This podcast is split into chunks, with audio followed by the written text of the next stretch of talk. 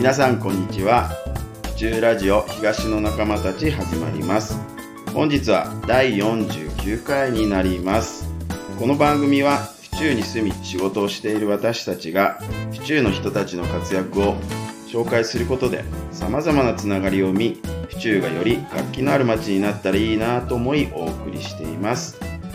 本日のパーソナリティは私ニュースペーパー長代とイーストコバさんに来てもらってます。コバさんよろしくお願いします、はい、お願いします。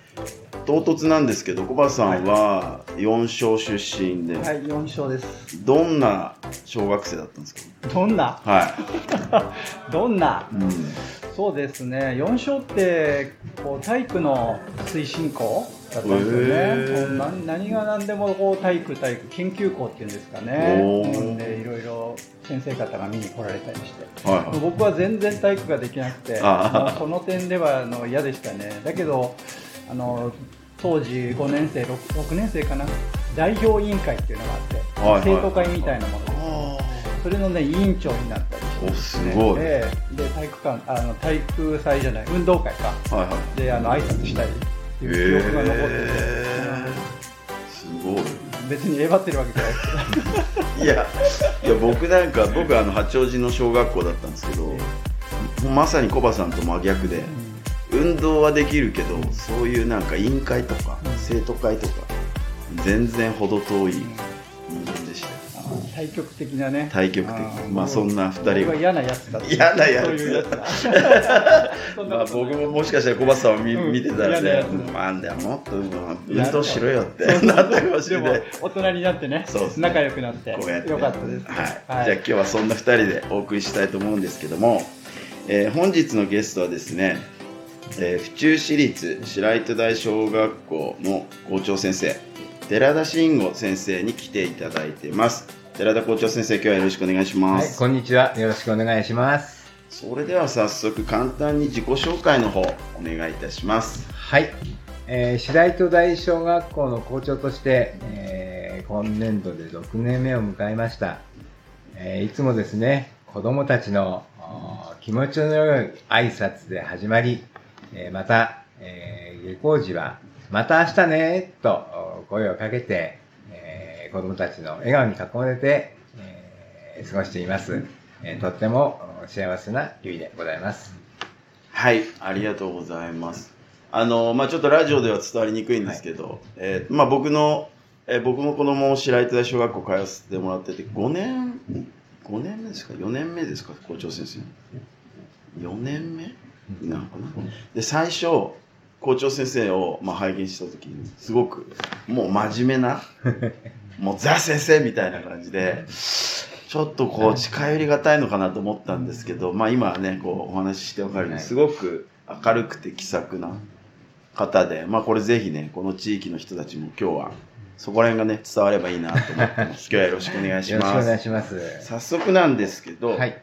まずあの、先生になんでなろうって思ったんですか？はい。あのーまあ、高校2年生になりまして、具体的にまあ自分の進路をまあ真剣に考える時期になったんですうね。ん。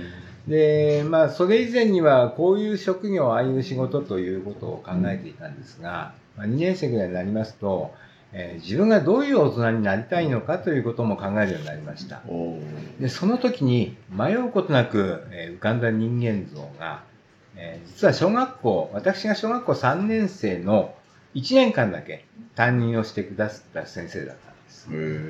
あのーまあ、お名前は、あのー申しませんけれども、えー府中市で、えー校長先生をされた後、ご退職をされ、えーその後も、まあ、府中市の教育でご尽力なさった方なんですへね。ーあの、私が白糸大小学校に着任した時には、まあ残念ながら、えーご逝去されていたんですけれども、まあ、そういったあ縁も、まあ、府中市にある先生です。あの、非常に厳しく優しく、そして何よりも、あ3年生という子供であっても、えー私たちに対して、えー私たちの話をよく聞いて、うん本気で信じて任せてくださって、えそして、えー結果はどうあれ努力をお認めてくださる。えーそういう先生に1年間担任をしていただいたということが、私一番、あの記憶に残っているんですね。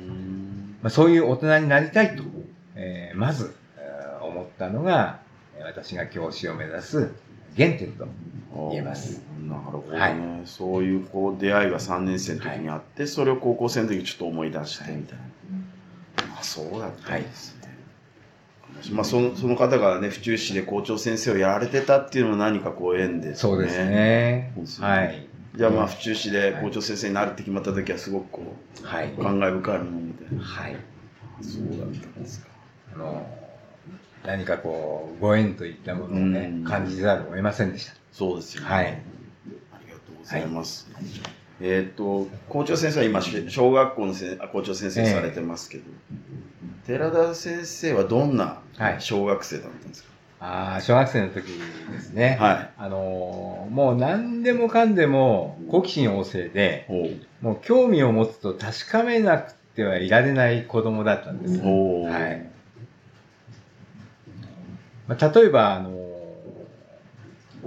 お家のね、えー父や母に内緒で、テレビの中はどうなってるんだろうと思いますとね、まあ今の液晶じゃなくてブラウン管ですのでね、はもうあの、どうなってるんだろうと思うと、裏を、裏蓋を開けて中を見ずにはいられないんですねい。。なるほど。ですからもうドライバーで、えー、裏蓋を開けて、ラジオの中はどうなってんだろうと、えー掃除機のはどうなってんだろうと。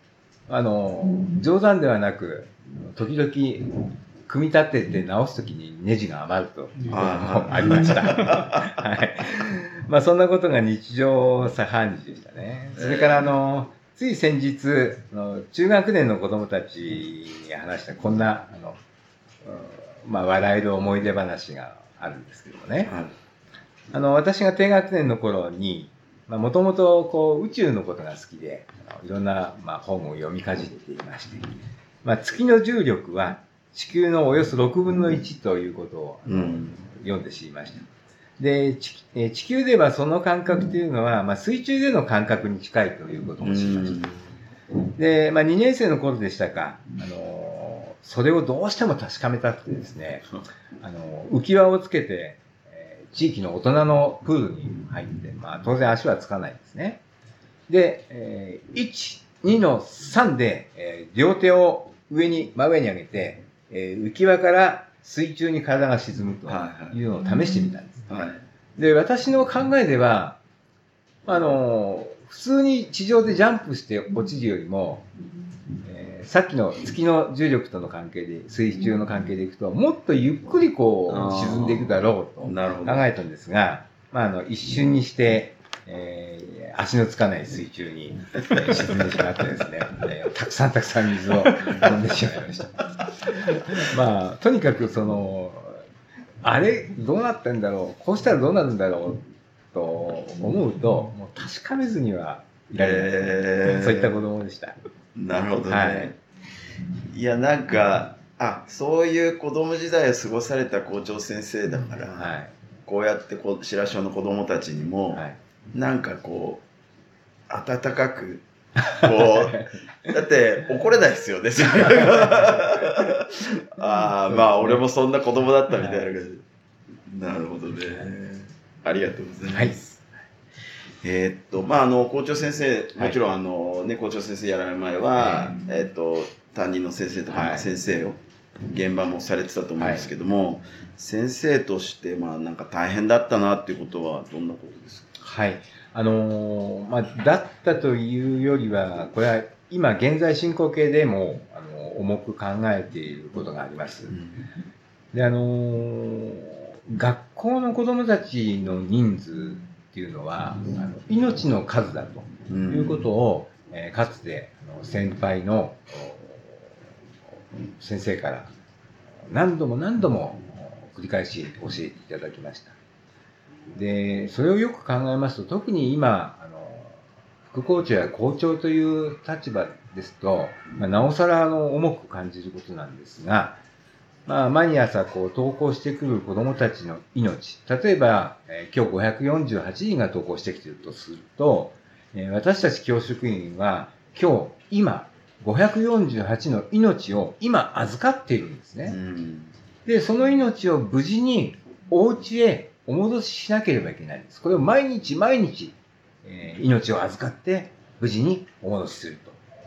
で、子供たちが登校して学校生活をその日一日送り、えー下校して家に帰り着くというのは、まあ一見当たり前のことなんですけれども、命をお預かりして、えー無事に、えーお家にお戻しするということをに気づいたときう、んこの仕事の責任の重さというのは、とても一口では言い表せない。うん一番学校としては最も大事な責任だと考えています。まあ大変ということとはちょっと外れてしまいましたけれども、責任の重さというものは、えーそれぐらい重いものだということを日々実感しています。はい。ありがとうございます。なんかこう、ちょっと保護者として、そこまで考えてくれてるっていうのははいすごくまあ、安心もしますし、はい。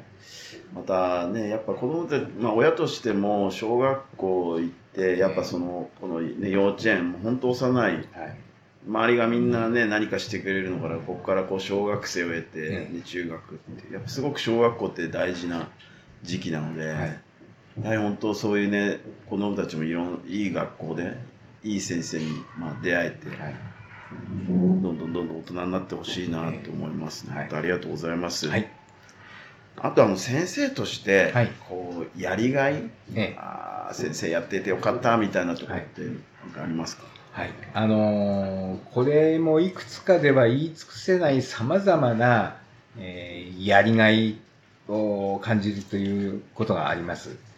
で、子供たち一人と、一人としてということもありますし、それから学級や学年、それから本校では医学年交流の縦割り班などもありますので、えそういったあーしゅ様々な集団活動を通しても子供たちは成長していきます。えーその中で、えーまさに一人一人の、えーそれから集団としての子供たちのお成長を助けるという点では、えーもう無限にやりがいはあるんですね。うんまあ、総じて申し上げれば、あの、私は全ての子供たちが必ず持っている、えー今よりもっと良くなりたいという願いを叶える手助けをすることが、教師としてのやりがいと感じています。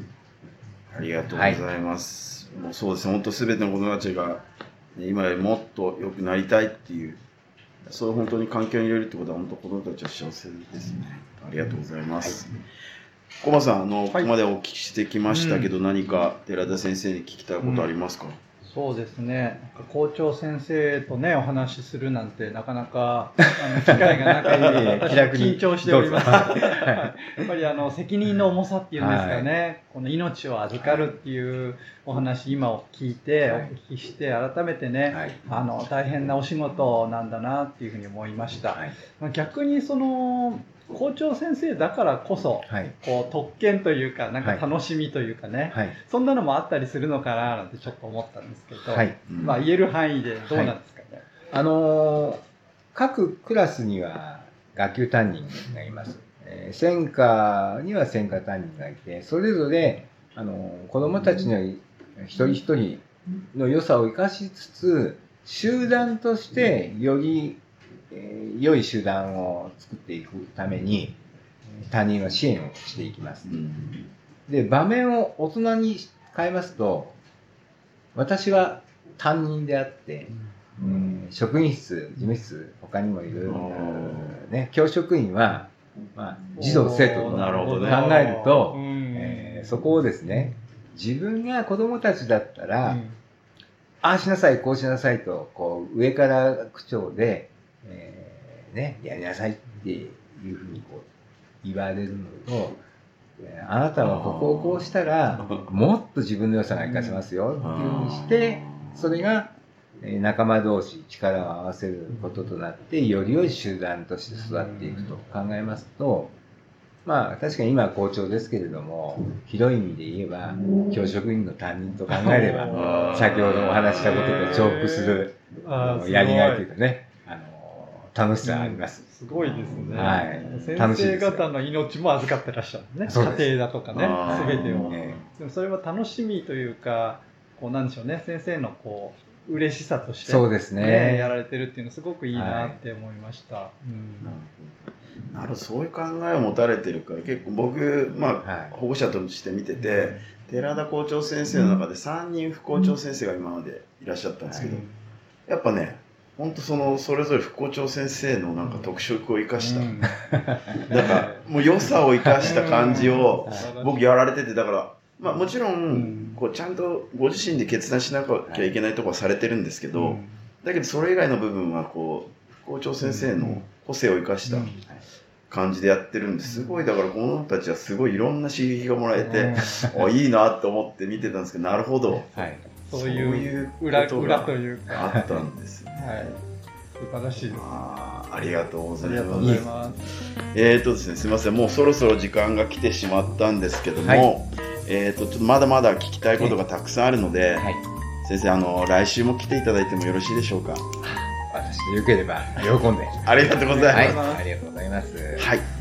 えーそれではこれで第49回は終わりとなります。